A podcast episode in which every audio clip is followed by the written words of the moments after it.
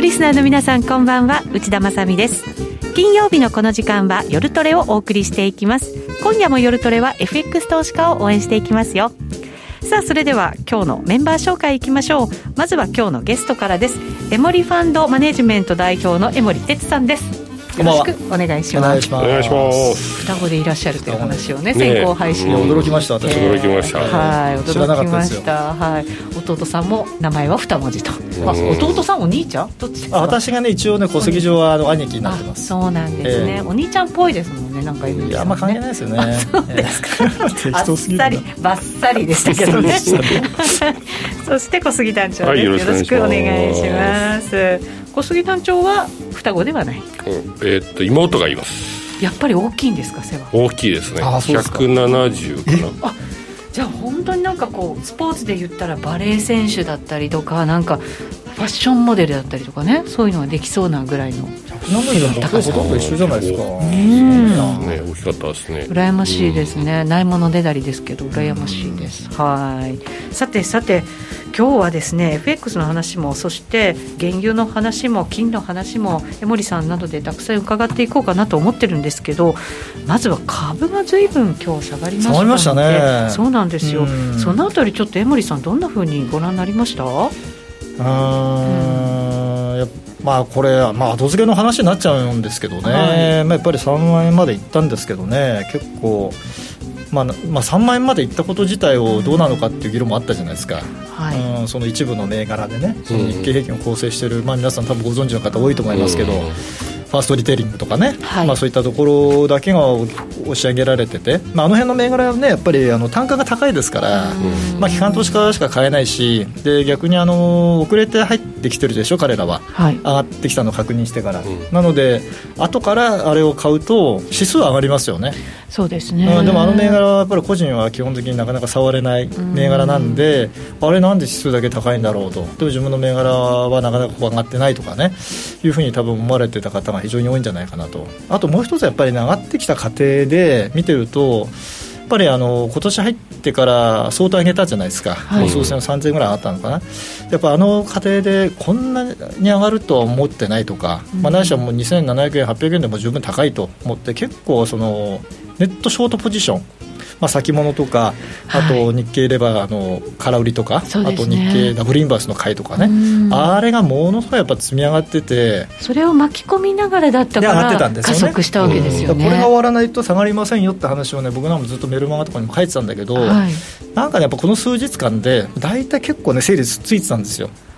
だからこれは一応その買い戻しをしなきゃいけない人たちがあらかた終わったなっていう大体やっぱり3万、ねまあ、数百円で上がらなくなったでしょ、うん500円ぐらいで。そうですねあこれでそろそろかなって言ったらやっぱり1日2日でこう行ったり来たりをしたんだけど、うんまあ、それが終わったんでなるほ、どまあ、やっぱりまあ下がっちゃったという、まあ、内幕なのかなっていう気はしてますけどね。需給の問題だったとうんまただから上がっていくためには新たなエネルギーをね注がないとこうまたね噴射していかなかったのかもしれそうですねだからやっぱまりあるせんけど程度下がらないとねうん次上がらないから、まあ、まあ2万8500円か2万8250円ぐらいがちょっと不死かなって感じなんでね、まあ、あとやっぱり1000円ぐらいね、はいまだあるかなって感じしますけどねあーそうですね、そうなるとちょっとまた大きな下落かなと思ったりします225の先物今夜間取引ですけれども140円高2万9300今2万9400円になりまして150円高となっていますアメリカを待つというそんな感じなのかもしれませんね今日は江森さんにたっぷりお話伺っていきましょうそれでは今夜も夜トレ進めていきましょうこの番組は真面目に FXFX プライム by GMO の提供でお送りしますお聞きの放送はラジオ日経です。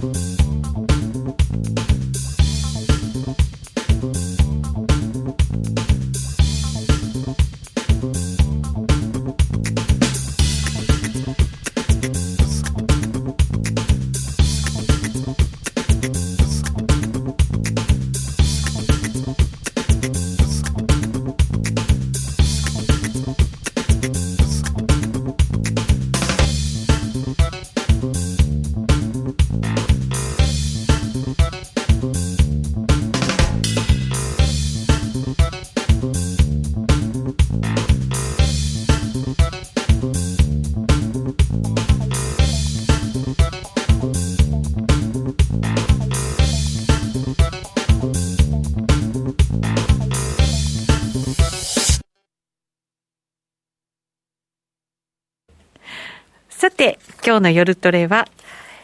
江森哲さんをゲストにお迎えしています CM 中になんかこの3人でいるとねなんかいろんな話をなんだそうそうか楽しいね同世代ということで盛り上がってしまいますので、んはいえ同世代代じゃないでしょ同世代ですよねほぼ同そんなことないでしょ同世代に江森さんはちょっとお兄ちゃんぐらいですいやかねだいぶ上だよあ本当ですか、うん実際の年齢よくわかんないんですよね江森さん僕はもう知ってますあ本当ですか、うんあお兄ちゃんかなりあお兄ちゃんですねあそうですねそうそうじゃあ何年かかなねりお兄ちゃんということで5月で55だおおそうですあかなんかこうねやっぱり運動やってたりするとー体もね締まもっういている年しだよもどうしたんですかぼやきが入ってういやいやいやいや下がったからまあやっぱりさ、いよくないよね下がるとねまあ気分的にはねうんやっぱりなんか上がっててくれるまあ、方ここが、やっぱりしっかりしてほしいよね。そうですね、うんはい、そうなるとね、もうちょっと調整してからということにはなりそうですけど、コメントにも、半導体関連、仕込みたいけどねなんていうコメントもあって、うん確かにここまですごい強くて、うんで、半導体不足も言われていてで、まだまだ半導体ってこれから必要になるよねって言って、うんなかなか株も買えないで来た人たちも多かったと思うんですよね。そうですね。そういう意味では、ううんん、あのチャンスは来る。はいうんあのまあ株の話をねちょっとあれするとまたあれなんですけど、まあ多分ね3月の上旬2週間、はい、ここはねむしろね下げてほしいですね。それはなんでですかあの買うために何かあ買うために、うんはい、買うためにね、ええはい。なのでなんとか下がってもらって、うんまああの買えなかった人もいると思います。まあ私も含めてね、はいうん下がってもらってあの買う仕込みの場をね、まあ作ると、と。はいうんまあ、必ず戻ると思いますから、そうそでれすかはね、うん、あのやっぱりしっかりね、おしめを買うというのが、うんまあ、今回みたいにやっぱりあの3万円超えたところでわたわたして買うとね、こういう時に、ああ、やっぱりってなるじゃないですか。やっぱりしばらく調整続いちゃったりとか、うんちょっと値動きが激しくなったりとかすると、精神的にも良くないし、そうそうそうあとそこでお金寝かしとくことになっちゃったりとそうなんでかす、うんまあね、スパッと損切りできれば、その方がいいのかもしれないんですけど、なかなかそうはいかない難し時いも難しい、ね、だからありま僕すはらいつもね、あのあの現金ね、まあ、3割ぐらいね、はい本当に持っといた方がいいんですよ、うんうんどうしてもね、フルで投資したくなるんだけど、そうなんですようんね。あのそこをね、我慢できると、あのまあ、平時もね、あのはいまあ、不安な時も、まあ、あの対応できるとうんいうことはできますよね。はいうんまあ、原因の一つに、そのアメリカの長期金利が上がってきたから、そのスピードがちょっと速いからってそういですうね話もありますけど、そうすると、どうなんですか、これ、株に影響するだけじゃなくって、他のいろんな商品ももちろん一緒に上がってきてるわけじゃないですあかもちろんねうんもちろんもちろんそこにもやっぱり多少影あ影響響しがまあするっようんてことですか。うんまあ、結局ね、あのまあ今日後でね、資料たくさんあるんですけど、はいあのええ金利の話がメインになるんですけどね、うんやっぱり金利はすべてね、はいあの、資金調達のコストになるわけで、まあ、それがそのゼロだとかはいいう大前提でね、もうこの数年間、まあ、特にリーマンショックの後、うんまあ、量的緩和とかね、もうあの過去にない金融政策をやって、まあ、それがもう今、普通だという感覚で、しかもこの先、あと数年はそうなんじゃないのっていうような感覚もうねん、ありましたようねん。ただね、やっぱりね、注意しなきゃいけないのは、あの金まあ、金利というか、そのお金の供給はコントロールできるんですよ、はい、あの中央銀行はね。うんただ、変なそのコモディティの価格をね、コントロールすることはできないんですよ。うん例えばその原油価格を抑えるとかね、うんはいあの穀物の値段を抑えるとか、うんこれどうやってやるんですかって無理じゃないですか、うんじゃであすね先物で叩き売るんですかっつって、うんまあ空売りすればさ、うんコモディティの場合は現物がないとう、ん最後はやられちゃうので、うん必ずやられるんで、うんそれはできないと。いうことを考えると、やっぱりね、あの原油価格とかコモディティ価格が上がってしまうと、これはもうね、万歳になっちゃうんですよ、うん、中央銀行もね。結局そこが上がってくると、うんまあ、コストプッシュとかねでえかなりこうそこですねインフレ懸念も出てきて、そうなると中央銀行も引き締めに入っていかなきゃいけないっていうことになっていくわけでうんすまよね。あ、それが遅れれば遅れるだけ、その後のそのクラッシュが大きくなるっていうね。うんはいうん、ただ、まあ、基本的にその中央銀行の金融政策は、あらかじめそのインフレになりそうだから、先に少し金利上げますっていうことができないんですよね。だから後手に回後手るに回る、うんまあ、リハリガチハイブのカーブになって、必ずやられちゃうと、まあ、これもうしょうがないですよね、誰がやってもね。サブプライムの時もそうでしたよね、うん住宅バブルで価格どんどん上がっていって、うんそれでダメでしたもんね、やっぱりまあ、ね,、でもね、あれはやっぱアメリカはね、もうわざとそうやってんですよ、もうね、バブルをバブルでみたもいうな。バブルを、ね、ほうんう作って崩壊して、またはい立て直してってね、まあ、それを動かしてる人たちはね、もう一番もうね、おいしいおいしいじゃないですか、 わかんないですけど、出来レースだと思いますよ、うんそうですうかん、分かってやってる上がってやってますよね、だから議会証、まあ、ちょうどね、書き込みされてる方もいますけど、やっぱり議会証言でね、変な話するわけないじゃないですか。うんそうですねうんそんなそうんの金利もすぐ上げますよとかね、量的緩和もすぐやめますよとかね、そんそなんのなはもう絶こ対とありえ言なっいしたね。ら、マーケットがどれだけ敏感というかね、もうねん、だはからそういう意味ではね、あの中央銀行の方々の発言は、もうそういうもんだと思って、やっぱり聞かなきゃいけないし、はいうんまあ、やっぱり重要視すべきはあの市場の動きですようん、本当にその金利の動きとかね、はいまあ、それがやっぱりすべてだと思いますんで。はいはいさて資料も拝見しながら進めていこうと思いますがそんな中でやっぱりいろんなものが値段が上がってきてっていうことだったので、江守さんがこれ21年し年初、うん年初来の、えっと主要資産のパフォーマンスを持ってきてくださってこ。れちょっとね、ちっちゃいね、字がね、はい見えますかね、大丈夫皆でさんすね。大丈夫です私見ええなかったわけじゃないんですよ、あ今、そう言ですかい間違えた の。私は見えないんですけ どね。そうですか、うんこれ、すごいですね。 すごいんですよ、あのはい結局、これ、まあ、去年と逆とは言わないんですけどね、去年が実はあの一番下がっていたのが、石油関係ですよね、原そう油でとすかね、、うんガはソい、リン下とかがってね。ましたね。それが今年はもう一番上がってるわけですよ、もう二い十や数ーパーセントえね、30%ガソリンってこんなことになってたんですなってねよ。ものすごい上がってるんですよね、うんもうこの石油、このここに書いてあるガソリンとかヒーティングオイルとかね、原油、はい。突出してるじゃないですか、してますね。これがまず一つポイントですよ。で、最近あの話題になってる銅。はい。これがまあ今5番目に来てるとうん。で、その下見ていただくと、砂糖とかプラチナ、ニッケル、コーン、綿うん花、あとアルミ天然ガス。全部、ほぼ全部コモディティですよねい。や、これ上がってないものがあるんだろうかっていう感じですね。そうなんですよね。えまあ、株もね、もちろん、あのーまあ、そんなにはまあ、ね、ちょっと下がってきちゃったんでね、上がってはいないんですけえど、はい。あのーまあ、コモディティ下がってるのは、実はもうあの残念ながら金だけなんですけどね。あ、うんそうか、本当だ金は金は下そうがでっちゃすってるんねで。すけど調整中ですうんね。私も買い替え、買い替えって、ね、言ってる割に上がってないじゃないかって言われちゃうんだけ どまもあ、、波がありますけどまあねそ。れちょっと置いといて、はい。いずれにしてもね、あのすごいんですよね、こういう形でね、はいまあ、こういう、これぐらいやっぱりその上がってると、まあさすがにね、あの金利も黙っちゃいないといいうことですよね。うんこれがやっぱり上がってる背景ってその、まあ、流動性だっていう話がありますけど景気が良くなるからとかっていうあある話と思もいまもすちよろんあるわけじゃないでむすしかろむしろそうだと思いますね、あとやっぱりそっちですかうん、あとはエネルギーはね、やっぱりあの、ええ去年売られすぎましたんで、あーまあ、いわゆるそのリターンリバーサルっていうものですよね。で去年やっぱり年末の前に、はいあの2021年展望する中でですね、うんまあ、どういうそのセクターがね、うんいいかっていう話を、まあ、私メルマガとかに書いてたんですけど、はいやっぱりその年間で見ると結構そのリターンリバーサルって起きやすいんですよ。うんっていうのはやっぱりうん弱いマーケットをやっぱりあの買い直さなきゃいけない、まあ、要はリバランスが起きるじゃないですか。うんまあ、ずっと投資してて、へこんだものは埋めなきゃいけないし、うん上がりすぎたものは、相対的に上がりすぎたものはお落とさなきゃいけないとうんはいいうことで、結局、あの去年上がってたのはハイテクじゃないですか、はいで逆に下がってたのは、えーエネルギー、あと金融、あと中古型、まあこれが今、もう一番強いでしょ、うんで中古型なんかもう去年の10月ぐらいからもう上がり始めてるから、まあ、ちゃんとそうやってあのローテーションとかね、うリターンリバーサルが出てる、でそれのやっぱり、あのーまあ、一つのその反映が、やっぱり原油価格の上昇であったりねうん、まあ、そういうもんだと思いますねうん、あと銅ながる上ほどがってるのは、これまた後ほどね、お話しますけど、はいまあ、これやっぱりもう景気が良くなってきてて、んまあ、将来もまあ見据えた上で、うんうん、あとね、需給がね、明らかに引き締まってるんですよ。あうんそうですか、はい本当に必要だからってうこん、そとうなでんすでねす、か、まあ、これ、後でね、あのまたチャートでね、ええあの需給の状況をうんご説明しますけどね。ううんんなるほどこういうふうにグラフにされるとね本当にすごい動きいやすごないですんねだなっていうのは、うん本当ねわかりますよねあの通貨も うん持ってきてくださって、そりゃそうですよタイドルやっぱでり通貨がメインですから、そうですねそうですね FX の番組なんですよ俺を忘れちゃいけない。そうですよねありがとうござい逆でまもよかったんじゃないですかすいやまず全体の話 をしてね。一応、立て付けがね、そうですあの順番があるあるんでね。 為替の動きですけどやっぱりポンドですかね、うんんそうですね、ポンド、ねニュージーランドドル、はいオーズイ、まあ、この辺ですかね。そうですね、うん人民元もまあねねえ、うんあとやっぱ面白いのはやっぱ円がね円がなんで下がってんだっていうおーねっていうふうにちょっと感じる方もねいらっしゃるかなっていうね確かにそうですよね年初ね年初というか去年とかあの2021年は円高だみたいなねうはい結構話があって、うんもう95円ですよみたいなん ね、うんおいおい本当か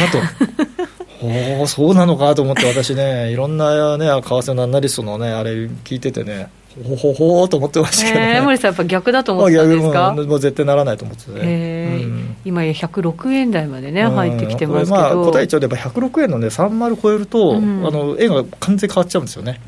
あ動きがですか動視き界ががもあう変わ方っ向ちがゃもうう変わっちゃうんで、ええ今ちょうどちょっと抜けてるかもしれないですね今の時間帯だとえねー、、と今だと106円の25銭、あやっぱ26りちょ銭っと打だかたれらてちょうんどるだねこさっれきぐでらいで40す銭ね台入ってたのねそうですねあそうですか、うんやっぱりなんかそこ、節目だから、やっぱりすなんごい重要なか、節目売り買いが交錯してくるんですか、まあ、結果的にそうなってんじゃないかなっていうねうーん僕がね見てるあの移動平均線がねちょうどそこにあるんですよ、へーまあ何日かっていうのはね皆さんあのいろんなのを当てはめてみてね、えー何日だろうやってみてくださいえーもうと誰でもできますよ、わかりますよ、でもね、この移動平均線はすごく大事、どのマーケットでも同じ、あそうなんですね、なんだろう、5日線とかじゃないなえ、5日線かなり下です もんね、もうね。いやいやいやいやいや、そんな短いはずないじゃなんん。だろうと思って、もっと長いやつそれ 長い長い、それ、冷やしですか冷や冷やし今、冷冷ややししもうすごい長いやつ、えー、なんだろうう、ん、ヒントはなし。いや、もう別に答え言ってもいいですけど、え何ですか288っていうのがあるんだよね、なんだろう、 288 288っていうね、よくわかんないですよね、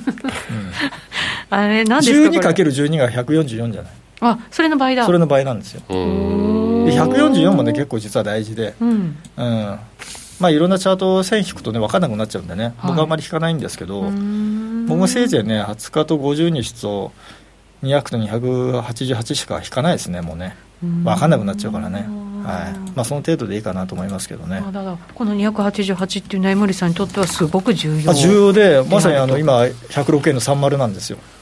確かに、そうですね。綺麗にうんだこれを抜けてくると多分ねいわゆるその超長期的なダウントレンドが、まあ、ある種終わるとはいいうことになるんで、うん、これ株でも同じですねなんかね不思議ですけどね僕が見てるちょっとある銘柄もへねーちょうど今そこ抜けてきて上に行きそうな感じになってるやつがあるんでねあそうなんですあねやっぱそういうの関係あるんだみたいなねうーんちょっと不思議ですけどねうーうんん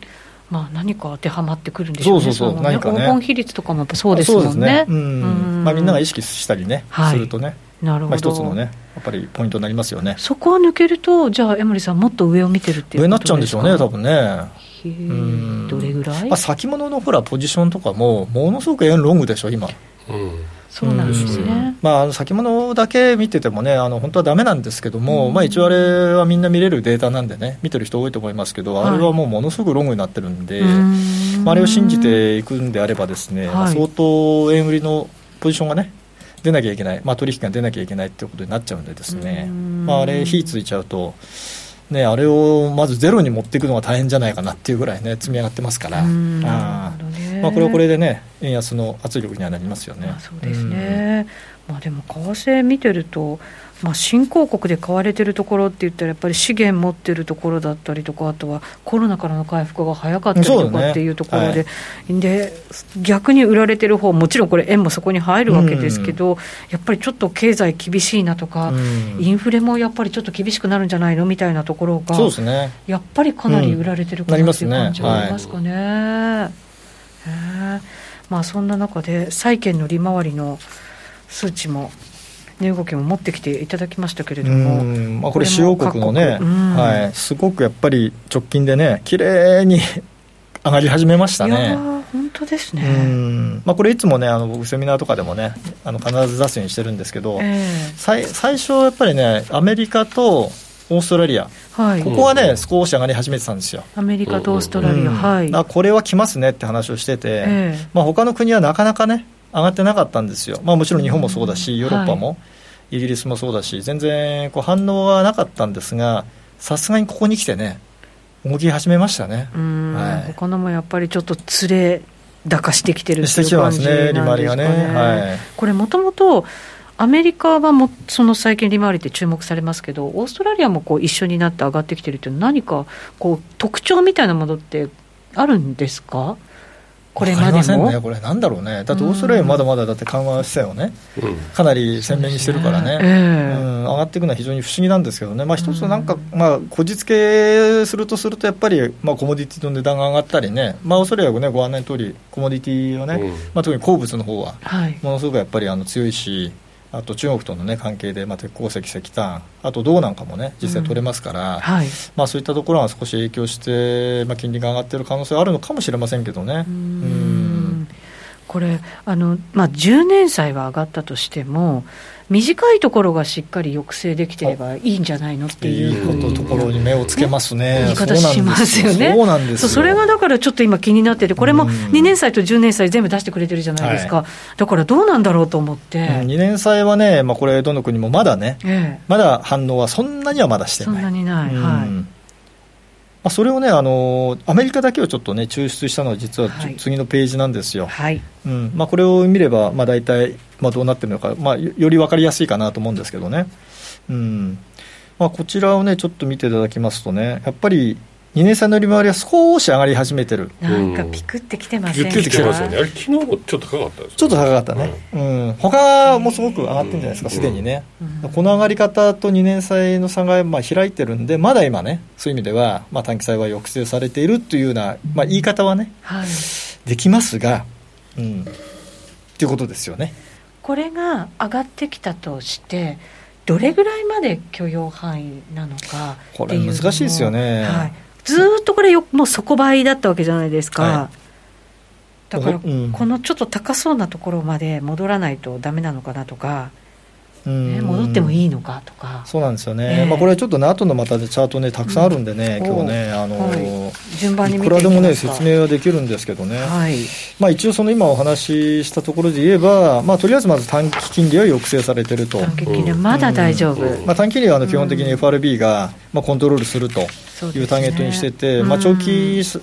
的なまあ利回りについてはまあ放置だと。まあ、ここが日銀と大きな違いですよね、うん日銀はもう10年債の利回りまでコントロールするみたいなことをしちゃったからおかしくなっちゃったんでね、うん本当はできないものなんでいしょや本当はし,、まあ、しない方がいいよしないね、方がいい、うんまあ、それによって結局、10年債の利回りが抑えられたんで、まあ、地銀さんとかはもう全然運用できないと。うんいうことになっちゃったんでですはね、いまあ、それはあのちゃんとアメリカは日本に実験させて、うんまあ、させてるか僕は分かんないですけど、うんまあ、私はそう理解してるんですけどね、だからこれはうまくいかないねとうん、でマイナス金利もうまくいかないねうと、んなのでアメリカはマイナス金利はしません、んで10年債もコントロールしませんとうんうんうんいうふうに持ってって、まあ、やっぱりアメリカの方がうまくいっちゃうと、いやそうですうよね、ん日本はもう実験台ですから、多分多分ですよ、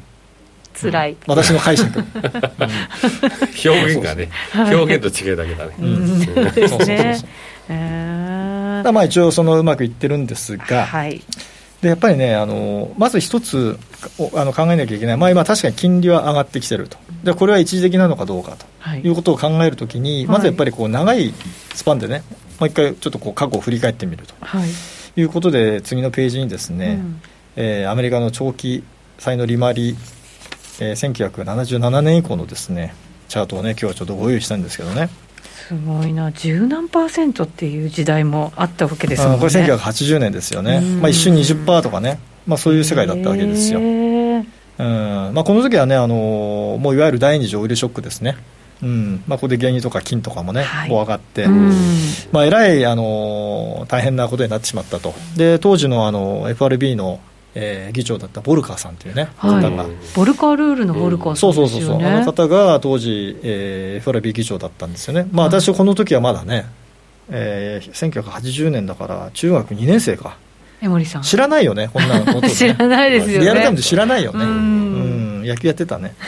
まあ、そんな話じゃなく て、うん、でこの時にあこれはいかんということで、えー利上げをしたりしてね、はいまあ、金利を押し潰そう、インフレを潰そうということでやって、まあ、うんようやくこう潰れていったと、うんまあ、結局、ここがですね長い歴史で見れば、あ金利のちょピークで、まあ、その後40年間、まあ、つまり去年の2020年までうん、ちょうど40年間ね、 40年下がり続けたとというのが、まずワンラウンドだったかなと。はいまあ、相場の世界はね、これあの、何年で区切るかっていうのは非常になかなか難しいんですが、なぜかこの40という数字はですね、何かこう不思議な気が私してましてですね、まあ、40年間下がったんだから、まあ、次は最低20年間はね、金利上がるんではないかなと、勝勝手な想像ですね、景気のサイクル的にはなんかそういううん法則があったりなもんしかますよねね、ありそうな気がするんですよね。でね、まあ、そうなると2040年じゃないですか。 2040年そうですね、まあ、これちょっとあの株のサイクルとか私いろいろ見てると、ええ2000年やっぱり4あの2042、3年ぐらいまでね、どうもね、長いスパンのね、上昇トレンドが続くんじゃないかなと実は思ってるんですよ。ううんんなので、まあ、あの緩やかながらかもしれませんが、金利はやっぱり2040年ぐらいまでは、はいなんとなく上がっていくのかなっていうね、感じがちょっとしますね。私これまで金利が上がっていくと株価にはマイナスになるのかなと思ってたんですけど、うん実はそんなことないあらそうしいなですね。うんうなんか金利が上がってる局面で株価が上がってることの方がなんか多いんだって話をだから本来はそうじゃなきゃおかし聞いんいだて、んそうだからあそうなのかとそれ思っっててインフレだからですよねまあ、やっぱりあの景気がいいですよとうんで企業もその資金需要がありますよと、まあ、当然それはあの、まあ、お金の価値がね、はいまあ、金利で表されるのであれば、うんまあ、金利は上がらなきゃいけないっていうね、うん話になりますんで、うんまあ、それはあの非常に健全ですよ健ね。全なのか、ただ今はあのもうリーマンショック以降、まあ、景気がどうなるか分かんないということで、もうとにかくもう低い金利にしちゃったんでね、もうみんなビクビクしながら、まあ、利上げができない、できないって、今もまあここまで来てしまったと、うんまあ、本来、その本当に状況が良ければね、うんまあ、両手換なんかする必要ないし、はいゼロ金利する必要もないし、うんまあ、そういう意味では、まあ、ある、ね、人はやっぱりそういったあの、なんていうんですかね、意図的な、まあ、安い金利にして、うんまあ、生きながらされてるみたいなね、話する方もいますけど、まあ、今後、その本当に経験良くなってきてね、コロナから脱却して、あの資金需要が出てきて、まあ、ある程度、その金利の上上昇をこう許容できるようになってくればね、まあ、それはもうそうすべきですよね。なんか本当はねうんこの金利の動き見ると、なんか金利というか、マーケットがその正常化を求めてる感じがしなくもないんあいい観で点すでけすど、ね。どうなんですすかね、さすがですわ。すごい感感覚だけでいすよやいやいや いやいや。なんとなくこの急激な動きというか、正常化を求めているっていうのは、うんこの正常化をも、うんもう嫌ってんじゃないですかむしろコロナがそうだと思状態ってたがんですけど続ってほしいってじゃないですかぬるま湯的なね。うんまあ、感そうじいう人もいますよね、結構ね、うんむしろそのコロナが終わっちゃったら、緩和がなくなるから、むしろ株下がるんじゃないかとかね、うんおっしゃる人もいますけどそううんね、ですね、うんでも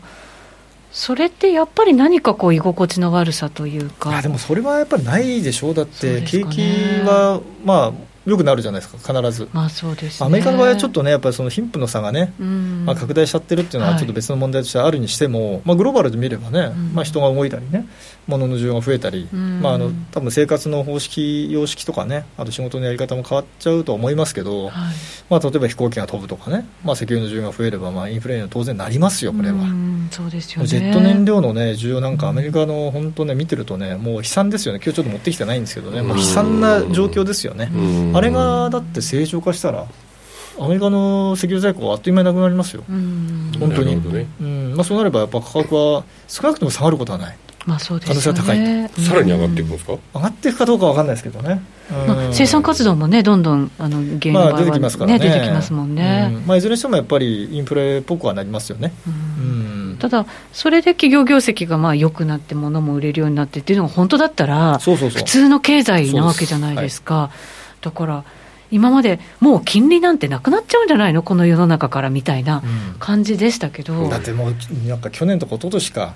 あの低い金利で社債発行してねはい、調資金調達してそれであの自社株買いしてうん、何やってんのっていうねそう、うんそれもちょっと異常なわけじゃないですかいやまあ結確局それはやっぱりダメですよねそうですよ本来ねはだねからそうするとそこで株価はもちろん上がってくるわけですけうどんでも株価が上がってればいいのかっていう、まあ、もちろん上がってほしいですよ、うん上がっても欲しいし景気も良くなっても欲しいけど今までの正常と思ってた経済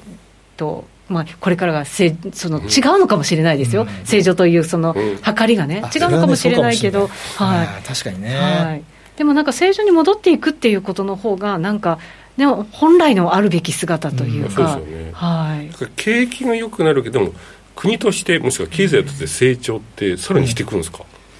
まあこれはねあの先進国は厳しいですよね、うん、アメリカでさえやっぱりあの直近この20年平均すると GDP の伸び率年率1.9まで落ちてますからね、うんもう1980年代とかはもう3点、あ、3.78ぐらいあったんですよね、まあ、それが次の20年で3.2に落ちて、はいまあ、あっという間に2%割っちゃってるわけだから、うんまあ、そういう意味では国の成長と、なんだろう、あのまあ、株価の成長、企業の成長がちょっと合わなくなってきてる。まあ、これはやっぱりね、お金が安く調達できるからっていう面はうん少なからずありますよね。うんうんまあ、もちろんその、ね、景気経済が大きくなっていけばいいですけど、まあ、やっぱりそういう意味ではその先進国だけじゃなくて、まあ、中国とかあと新興国まあ、こういったところがね、まあ、先進国並みの生活とかね、なってくればね、うんあの全然それはグローバルで見ればあの先進国にもそれは恩恵もあるし、うん、っていう形になっていくといいんじゃないですかね。ああいう意味で見るとそっちの方が面白そうですねう。んまあ、実際、ほらアメリカの企業も、まあ、アメリカの企業というかその例えばガーファムとかねうん言われる企業も結局そのかなりの部分を海外で稼いでるわけじゃないですうか、ん。で僕いつも言うんですけどその彼らは確かに会社は、えーアメリカに上場アメリカの証券市場に取引所に上場はしてますとでも実際はもうそういう会社のレベルではないですよね、うんうん。もうグローバル、もう我々でさえそう使ってるわけで、もう手元にも iPhone もあるしね、うんいやなきまゃあ、グーもグうルと暮からね、しフてェいイけスブないッぐクとらか、い。みんなやってるわけじゃないですか、うんだからよくあの株の世界であのバフェット指数とかあるじゃないですか、はいあのアメリカのその株価の時価総額をアメリカの GDP で割りましょうとあれはね、もう機能しないですよね、だって一番その稼いでる企業がもう海外で稼いでるわけだから、うん GDP って国内生総生産でしょ、確かにそうですね確かもうにね、計算がもうう成り立ってないんですよ、あれは、んううんんうん。特にアメリカの場合はね。あれはね、本当注意してみないと間違っちゃいますね。あーなるほどね。じゃあなんかアメリカの GDP を中国がもう抜くみたいな話ですけど、本来だったらアメリカの GDP ってもっともっともっともっとでかいわけですよね。実質的にはね。そうですよねうんまあ、そういう意味ではね、あんまりあんまりその国の単位のそのなんですか、うん仕切りがね、本当にいいのかっていうまあね、確かにそうですね。のはもしかしたらね、これから考えていかなきゃいけないでしょうね。そこがまあグローバル化っていうのは本当そこなんでしょうね。まあ、日本もそうですよね、そういう意味ではうね。んうんなるほど。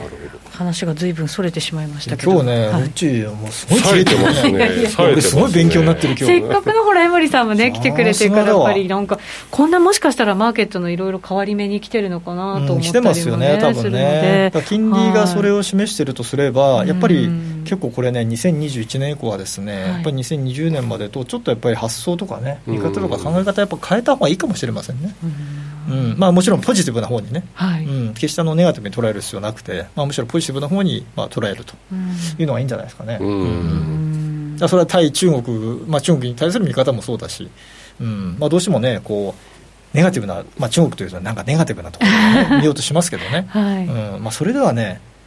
あんまりその、ね、いい発想って出てこないですよ。そうです、うん中国株に投資がものすごい増えてるっていう話を聞いて、うんやっぱりそういうところを享受しようっていうのうんがまああるのかもしれないですよね、うん確かにね今あの動きではの、アメリカからするとね、中国出てきて、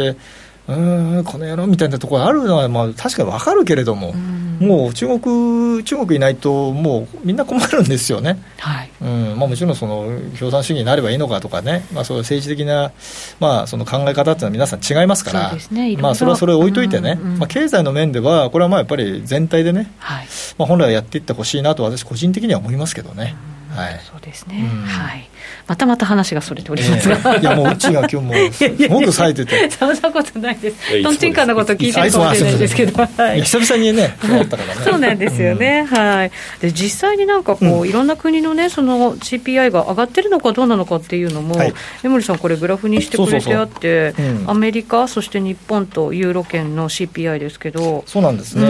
んうんあのアメリカは今ですね1月の数字まで出てまして、はいえーっとね1.4%かな、 1.4、うんはいあの前年同月比ねうんでユーロ圏がねこれねあのマイナス0.4だったのが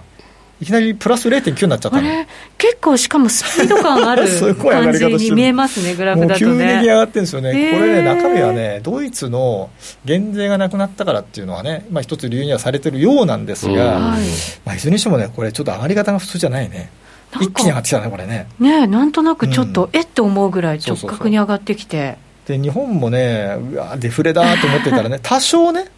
多少リバウンドしてる、そうですね、まだ水準がね、アメリカとか、まあマイナスですからねえうんユーロに比べちゃうと下ですけど、うん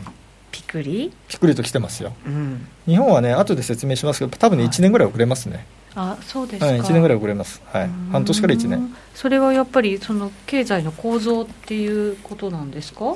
あーまあ、そういうあれなんですかね、あのまあ、ちょっとね、これ、次に説明しますけどね、はいちょっと先にじゃあ、それを説明するために、次のページ行くとですね、あのアメリカの CPI ね、はいまあ、これをどう計算するのかっていうのがですね、うまんあ、一つあのヒントとしてですね、今日お持ちしたのが次のページなんですけどね、はい、えーアメリカの CPI の実勢値と推計値の推移ということなんですが、まあ、濃い線が実際の CPI です。はいで水色の線が水形値これはあの私が作ってるやつなんですけどねはいこれ何どうやって計算してるかというとあの WTA 原因ありますよね、はいあれを使って、まあ、推計をしてるんですようーんだからこれはまあ誰でもできるんですけど、えこれえ不思議ですけどほとんど一緒に動いてるでしょあ今まで、ね今までそうですそんねなずれてないでしょ、ええうん、ただ最後ビューッと伸びてるじゃないですかそうこれ水な色んがか随分ちょっと乖離しちゃいましたでよこれはね、あのー今後多分こうなりそうだっていう計算が一応出てきてるんですよこれは未来を表すみたいなイメージなんですかそうそうそう、うんでまあ、一応簡単に言っちゃうとあの去年あの4月 WTI 原油があのマイナス価格をつけたみたいなね、はういんひどい時あったじゃないですあかりましたあ、コロナもあって、えまあ、あれの影響で多分ね今年のアメリカの CPI4 月5月6月で、ね、異常に高い数字が出てくるんですよえそれはおそらく。比べるのが低低いからって低いかいらうことですか、うん、でこれはね、ね、実際あの、まあ後でまたね、あのコメント書いた紙出てきますけど、ええページが出てきますけど、あの FRB もそれも分かってますね、うんで特にねうんブレーナードさん、あの理事の方ですね、はい彼女はもうかなり前から、えー4月以降は一時的に上がる可能性があるということをね、ずっとコメントしてますね、まあ、それはもう完全にそれを想定して、はいなるほど市場を驚かせないように、うんずっと出してますね、これはじゃああくまでも一時的であってそうそうそう。で、そういうふうにいうこと結局、あのなんだろう、この間の議会証言でもね、ええ言ってるし、これ23日か。うんあとブレイナードさんも同じような発言をと同じ日にやってるんですよ。うーんこれ前年比じゃなくて前月比とかで比べていかないといやでもね、ダあメのですそれ経でも済だね指標はね、僕、必前年比ずあの前年比でしか見ないですね。うんというのは、やっぱ季節調整しなきゃいけなくなっちゃうかあーら、そうか前年比で見た方がいいんですよ。あそういうもんなんですね、特に原油価格はあの、その月とかね、季節によって全然違うじゃないですか、需要期とか値段そのうで付すき方がね。ねだからやっぱりあの基本的に経済指標は常に現前年同月で見るというのがもう基本中の基本ですね。だかあーなるほどら中国の経済指標なんか前年同月比しか出てこないから、基本はうーんうん、そうかじゃあどんなにそれがやっぱりちょっとこう大きく値が出てしまうかもしれないけれども前年比でしっかり見ていかなきゃそうでいすけないね、うんその方がいいと思いますね。うんでそうなると、はいやっぱりあのー4月、4月の CPI が出るのが5月の中旬ぐらいじゃないですか、はいだから多分ね、5月の中旬ぐらいに金利がビューンと上がってきて、あこれはまずいよっていうので、多分株がそこで一回ね、下がるんじゃないかなと、個人的には思ってますね。うんうんそれは急激に上がりすぎてるからっていうことですうんやっぱりね、か、市場はさすがにそれを見てびっくりはするでしょうね、多分 FRB がいろんなこと言ったとしてもですよ、今のだって水準だって驚いてるわけじゃないですか、それよりも絶対高くなるんで、えもう2%トライとかあ長期金利やっぱなるでしょうね、だって今、CPI が1.4でしょ、それは例えば CPI、多分2.5から3.5の間ぐらいまでいっちゃうと思うんですよ、だからそうなると今の水準からもう1%から2%近くはい上がるわけじゃないですか、長期金利はね、2%じゃ済まないでしょ。へえそうやっぱりそれぐらいの水準に行くと結構やっぱり金利負担って大きくなってきますか全然違うじまゃあ、んまあゼロに近かったですからね、ねまああ、もちろんそうか長期金そこに比利ですから、べちゃうとねうん、だから短期金利はそれでどこまで上がるかですよね、うーうんんま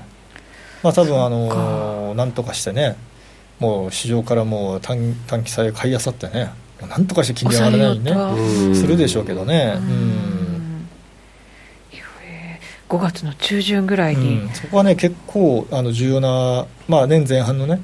私はターニングポイントになるよって話をね、まあ、こう X デーずっ的となしてますけどね。うーんただ、それがその CPI の上がり方、もちろんその金利の上がり方がそこは一旦だったら、一時的だとするならば、うんその後またちょっと落ち着いてくるっていうふうに考えられますよね。そその後考えなきゃいけないのは、ええあの原油価格が下がるか、まあ、何しろ横ばいで済むのかどうかですよね、さらに上がっていっちゃうと、それを後追いで結局 CPI も後から後から上がっていくじゃないですか。あーそうか原油価格がすごい重要なんですね。で上がってきながら、ええあるところまでいくと、その高い水準で横ばいになると、CPI がね。なるほどうん、なので、その水準がもう2%以上が、まあ、普通だとなってくると、まあ、いよいよ FRB もね、いや平均2%のインフレ率かと、まあ我々が言ってた通りになってきちゃったねと。うんなんかだっうて、んそのターゲットに行くまで3年ぐらいまだかかるんじゃないのみたいなね、結構結構悠長なこと言ってましたけど、早そうですねでも経験良くなってくると、やっぱりもう少し早くなるんじゃないですかね、うん本当、景気良くなってね、あんのあの経済活動が本当に普通になってくればね、うん、いいんじゃないかなと思いますけどね。なるほどね、原油価格がじゃあ、すごく重要ということは、そのね、見通しも後ほど、そうですね。伺っていかないとうんいけねないロシかアなととか気になりますねねそうでね、やっぱり日本はね、じゃあどうなのかっていうと、はいさっき日本ね、はちらっと話あったんですが、ええこれやっぱね、1年ぐらいずれるんですよ。 1年、うん次のページにあるんですけど、はいワクチンと一緒ですね。うんま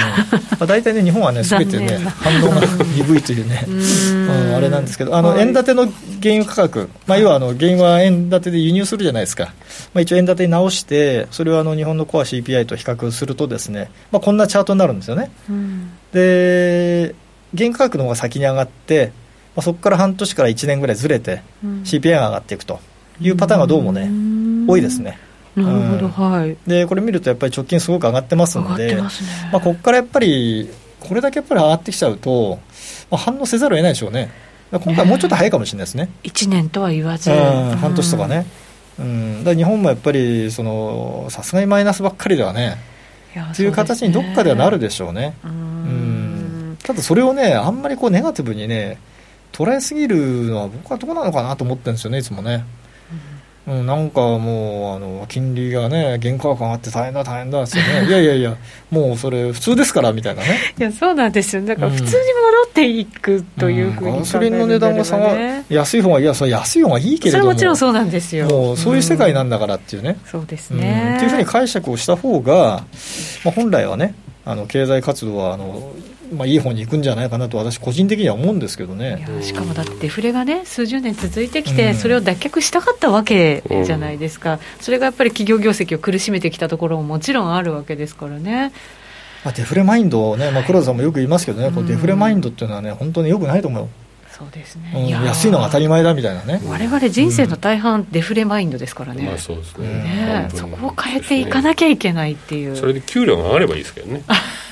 先に上げてくれればいいのかな、まあそれはねやっぱ企業の問題ですよね、うんまあ、これね、海外から見ればね、やっぱこんなそんなにも内部留保持っててどうすんのと、そうですねね配当は少しずつね出すようにはなってきてますけどもうせめてね配当出すか従業員に配れとはいいう話じゃないですか。いやそうですねねだから政府もね結構企業のお尻叩いたりはしてるんでしょうけど、うんまあ、なかなかね、あれ、法律でやろうっていうのは難しいですよね。いやそうですね民間ですしそうねそうそう あくまでもねううんー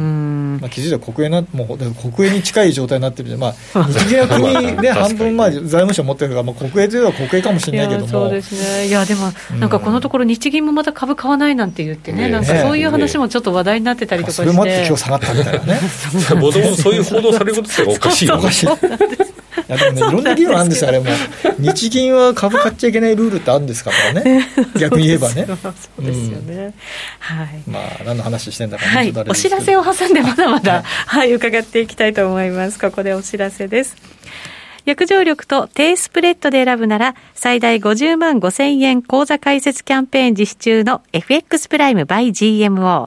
人気のハイスピード注文は、待ち時間なしの連続発注を実現。サクサクお取引いただけます。ポジション全決済、土点注文にも対応だから、スキャルピング取引やスキマトレードと相性抜群です。トレードも情報もやっぱりプライムで決まり。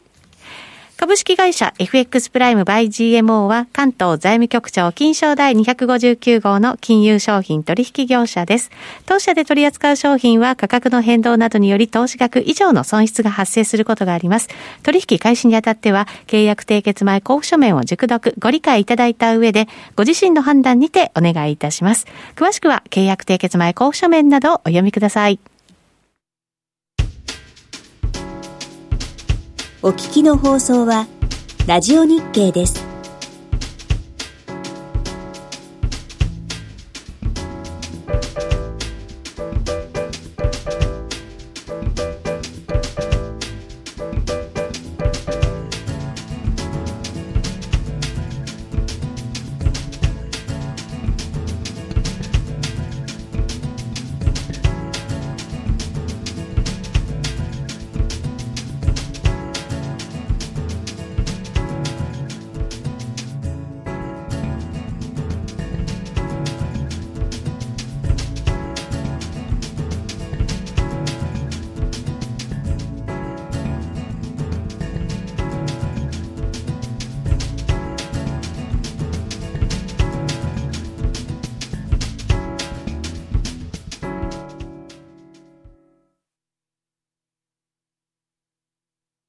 さて今日の夜トレは江森哲さんお迎えしています引き続きよろしくお願いいたしおま願いします金利がねずいぶん動いてきてマーケットが大きく変わろうとしている時の江森さん、はい、あ切りー口鋭く今日もお話しいやいやいやありただがてとおうごりざいます、はい、はいさてさて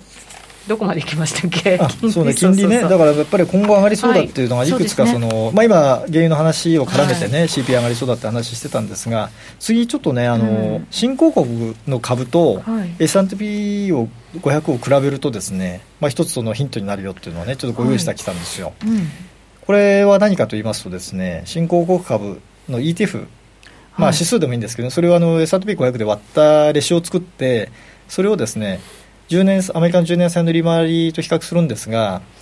えーレシオを半年間前倒しにするんですよ、へえあこれずらしてあるんですねずらしたんですよねはいまあ、ずらすと、うんまあ、やっぱりちょっと先行性がありますねと。いいう形でですね、まあ、ちょっと後追いでこうアメリカの、ねえー10年債の利回りが上がってますよとで新興国がやっぱり強株が強くなるっていうのは、まあ、一つのそのインフレっぽいね、うんまあ、一つの証かなとあいそううでちすょっとイメージで、ね、作ったんですけどね、ええうんやっぱりこれ結構綺麗に出てますよね。うーんなのでやっぱりねちょっとこれ上がりそうだなみたいなうーね、んうん世界的に世界規模でちょっとインフレうん徐々懸にね念が、はい出てきてますね、うん高まってきてるということなんですね、うんははいいでもう一つねあの、これはね、最近、アナリストの人とかね、エコノミストの人も使われる方、ちょっと増えてるみたいなんですが、銅の価格をですね金の価格で割ったりしよへえあここれういうのがあるんう、ですね、うん、あるんですね、うんでこれをあのまたアメリカの10年債で比較するんですが、これはあの同じタイミングであのチャートを出してますけどね、これも似たような動いやー、似きてんですよ、してるんですだっねてこれ、2011年からでしょ、ほとんど一緒でしょ、ええこれはね、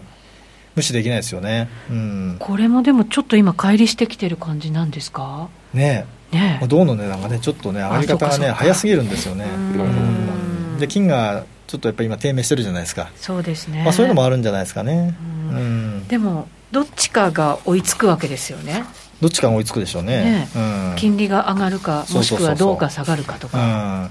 でね銅の値段が上がってるっていうので、せっかくなんでちょっとだけ話しますね、はいうん、次のページでねはいで銅はですねこれあのーこういうまあなんていうの、まあ、解説はなかなかあの皆さん聞く機会ないと思うんでね、今日需給の表をちょっと2つ持ってきたんですよ、はいまあ、一つはあの世界の需給バランスなんですね、銅のね、で棒グラフが下にあるときは、これ、供給不足、あータイトになっているタイトルうんもうずっとマイナスでしょ、本い当だやすごいですねねずっと供給不足なんですよ、どうって。 2010年からぐらいそうそうそう2009年ぐらいからなんですかそうねなんですよ。うん不思議ですよね。こんな状態なんですか毎年毎年足りなかったらどうするのっていうね。えーだってここって景気が悪い時ももちろんあったわけでしょ、うん。銅のね、あの消費量ってね、実はね、毎年そんな減らないんですよ。うーん意外に安定してるんですか安定してるそうなんだうはいん。ずっとね、ほぼね、右肩上がりなんですよ。うーんはいで、えーなんていうんですかね、あの、やっぱりあの、世界の、世界経済、まあインフレですから、あまあどうしてもやっぱり、ね、使わなきゃいけない。ああそうかで、これマイナス、毎年毎年供給不足、これどうするんですかって話なんです。これ、シャレじゃなくてね。えどうするんですかってことなんですが、これはあの結局ね、銅は石油と違って、えうん使ったらなくならないので、ああたくさん埋まってるかうら、ん、結局あのスクラップで出てくるんですよ、ええまあ、それが間を埋めるとあーいうふうにまあ考えていただいていいと思いますね、はいうん、ただ構造的にこういうもんなってことですよ、でもここまでやっぱり供給不足のこうグラフが下に長く伸びてきてるっていうのうもん久しぶりですよね、そうですね、まあ、大体今世界でいうとですね2万あと2000えー200万トンとか2000、まあ、300万トンまでいかないか2200万トンぐらいなんですよねはい生産と供給がね大体ね、ううんんまあ、すごい量なんですよ僕がね1990年に社会人になった時、まあ、銅の取引そこからやってるんですけど、は800万トンだったんですよいへー世界のはいもう4倍あ3倍近くなってるねすごいすですねごいよねでこの半分がもう中国今半分ざっくり半分、そりゃあだから中国次第で動くわけですあねの中国を無視しちゃいかんのですよはいもう世界経済をそうですねアメリカじゃないのもう、んそうか、うん中国なんだ、半分も、だね、からそう私はもう中国の経済指標を見なきゃいけないんですよってずっと言ってるんですよ、うんだってもうコモディティの根幹を抑えてる銅をね世界の半分使ってんだから中国は、ねでもう一つはい、なぜ上がってるか、なぜ上がってるか、えーもう一つはですね、うんこれ銅はあの取引所で取引されてるじゃないですか、はいで取引所がその指定してるその世界に在庫があるんですよね、うん倉庫がはい、でそこに何と今入ってますかっていうの毎日発表されてるんですうよ、んでその在庫の数字がですねこのチャートで言いますと,、えー、と濃い青い線ですね青い線、はい、でこれ見るともう一番下にあるでしょか在庫がだからすごいす少ごないい少ないですようでん上海も同じように取り引きがあるんですけどこれも少ないグレーの線ねへーでこれいつ以来かというと2005年以来なんですよえーそうなんだ2005年っていうのはちょうどねあの銅の値段がまあ上がり始めた頃、まあ、いわゆるこう新興国がどーっと出てきて中国台頭って言った頃ですよへーブリックスとか言われ始そめうたそうあそうそうそうの頃ですかあの頃あの頃あの頃から銅の値段がですね劇的に上がり始めてその時の取引所在庫と同じ水準なんですよ今へでただ需要はその当時と比較すると今はもう23%増えておる、うん、全く足りてない足りてないないわけですそよれなのに在庫は減ってるっ減っててることかそれはね値段はね上がるんですよ当然なんですね当然なんですよこれはだから高すぎるかどうかちょっと議論置いといて、ええまあやっぱりあのもう下がりづらくなってますよねへえ、うんじゃあこれ流動性だけでもう上がってるんじゃないですねあの本銅当はにねねあのむしろその投機マネーが入ったとかそんなんじゃないんですよはあうん需給需給で僕はねあの、まあ、知り合いが中国にいるんで、まああのまあ、この間ちょっとたまたまメール、まあ、情報交換も実はしてるんですけどね、はいあのどうかっていう話を聞いたんですよ、うんまあ、これもシャレじゃないんですけどね どうかどうかってただね中国筋もさすがに値段が高くなっちゃったんでもう買いづらいと言ってた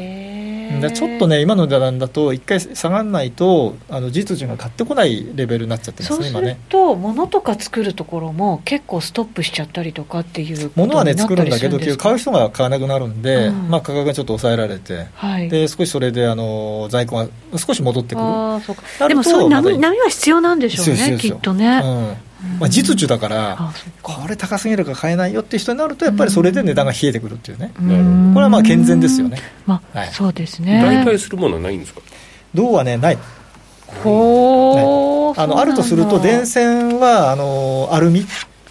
アルミの電線は結構今、使われてますね、うーんうん、あの軽いしうん、で昔はね、あの電動率がね、あの3分の1ぐらいだったんですけど、今はもうちょっと高くなってるんですかえーね、性能が良くなってる感じ電力になってるへうーん、だから太いやつを、まあ、あの本当のあの太いケーブルはどうじゃなきゃいけないんですけどね、うんまあ、アルミもあの一部代替はもうもう僕がやってた頃からやってますからもう30年以上前からね、まあ、そういうのやってますから、うんまあ、多少は代替はしてますけど、うんまあ、それでもやっぱりメインのところねそうかあと自動車の電気自動車とかねいやーそこが大きいみたいですね中はね中の動線はもうあの線は銅じゃないともう無理だから電気自動車になったらいっぱい線も使えそういでやすもん使うねんですよ増えるんですよこれからどんどんニーズがどんどん増える需要が増えそまうすかよ半ね導体だけじゃないんですねじゃですよないねじゃない、う、うんんそそうなんですよそういうのもあっての動きなんですねそうなんですよ、だからこれはねあのお金の動きでうんぬんっていうふうに考えない方がいいと思いますねはあなるほどねそうかじゃあこれはあるべき姿うん、なというふうに考えておいた方がいいと思いますね、なんこでれすはねね。はういんそうかそうなってくるとでもあるべき姿で値段が上がってるということになるんだとするならば FRB であるとか中央銀行もうんやっぱり動かなきゃいけないのかなと思ったりもね、まあまあね、今まだ資産の買い入れ、ね、うんやってますけどね、うんまあ、これね、時間が来ちゃってるんでね、はい資料は全部いけないのは確定的なんですけ どね、大丈夫ですよ今ま日はねだあの延長性もあります延長戦まもあ延長するとね、あのやり尽くすっていう感じですか今日大は。変ですよ、これ、 うんまあ、今はもう資産の買い入れまだやってるじゃないですか、うんまあ、これ、あの次のページね、はいうん、あの13ページ目なんですけどね、はいまあ、これも、まあ、やめられないですよね、今ね。急に止めたらやっぱりそれはマーケットにはかなりショックうんにショなックりでますすかね。ね。だから、まあ、今の株価でもね、うんまだやり続けてるっていうのはね、現状ですよね。ううんんとそうですねそうそ日うそう銀だってそう簡単にはやめられないよやめられっないてですいうねうんで、やっぱりこうういう状況で、やっぱりインフレ率が上がってくる、金利が上がってくるってことで、その FRB の関係者がね、はいまあ、いろんなコメントをしてるというのが、まあ、次のページなんですけどね、はいまあ、これはもうすでにね、あの出てるものなので、まあ、あのそんなに詳しくはね、もう説明する必要はないと思いますけど、うんまあ、やっぱりあの今の金利の上昇はもう一時的だとか、まあ、あまり問題ないと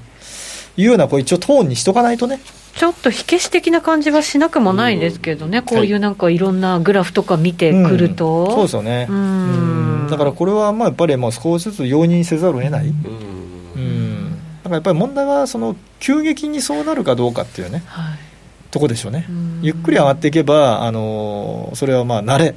そうでてすいうのはよね大きいんで慣れることができると思うんですけどね、はい急に来るとねうんこれはなかなかね、うん難しいですよね確かに金利もそして為替とかも急なのが一番嫌だって言いますからそうそうそうね、いろんなところがだから緩やかであれば準備もできるってそうなんでいすようねうんことになるわけですからね。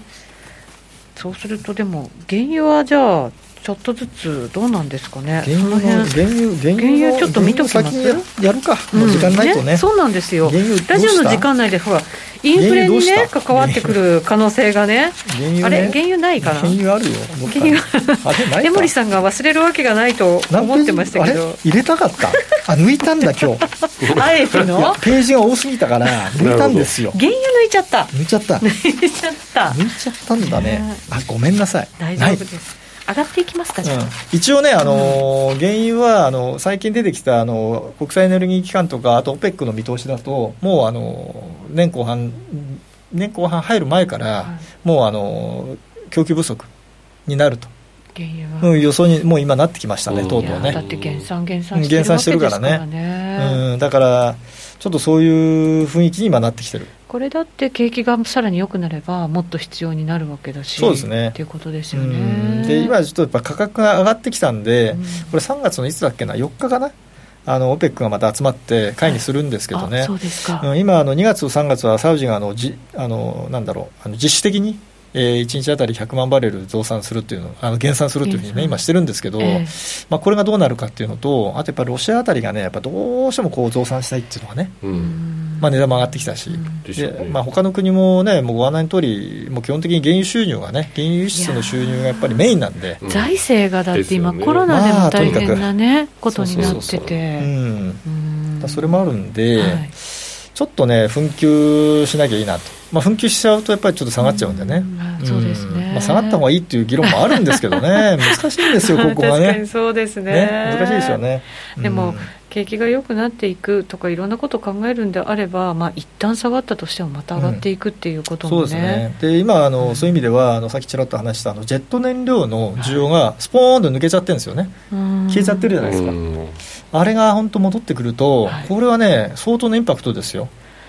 それ真面目もある意味、ちょっと織り込み始めてるってところかはもしあれりないまですすけどか、ねワクチンの接種が世界中うんでそうまそうあそう、うんね始められていてっていう、そうだからエアラインの株なんかもねややっぱりそこを下上ががっってきてきててるるじじゃゃなないいでですすか、かそうですねうんうん僕なんかもねずっとアナはこれから上がるから、うん、もう安いとこまで行っちゃったからねうんワクチン出てきたらこれ必ず戻るって言ったら、ね、あっという間に戻っちゃってあ本当だと思って、うん行った手前やっとかなきゃいけないなみたい な、ね、いう感じだったんですけどね、うん本当そうなってきましたよねあそうですねんまあ、マーケット先を先をねやっぱり読んでうん動くなっていうのはよくわかりますよねそうですね、うんまあでも正常化に向けて株が買われているっていううこんそういうとことなでのすでよね、ねうんあれば今日の下落ももちろんありましたけど、うんそれでもまだねそうそあうそうそうの買われるべきものはしっかりとそうなんしですよていけるのかななんて思ったりも、うんはいはい江森さんの話を通じてね思ってきまし時た。間来ちゃったねそうなんです為替の話為替に行けなかったので、為替の話 はね為 FX 替はね番組だって話をしたばっかりなのにね 為替は円安、はい円安今の話でいくとね円安はい円安にしたいこの後じゃあしたい江森さんの何希望規模手が円安になるだろうと思ってま本当ですすか円安っていうのは、まあ円安うんドル高ドル高、まあドル高ですねううんん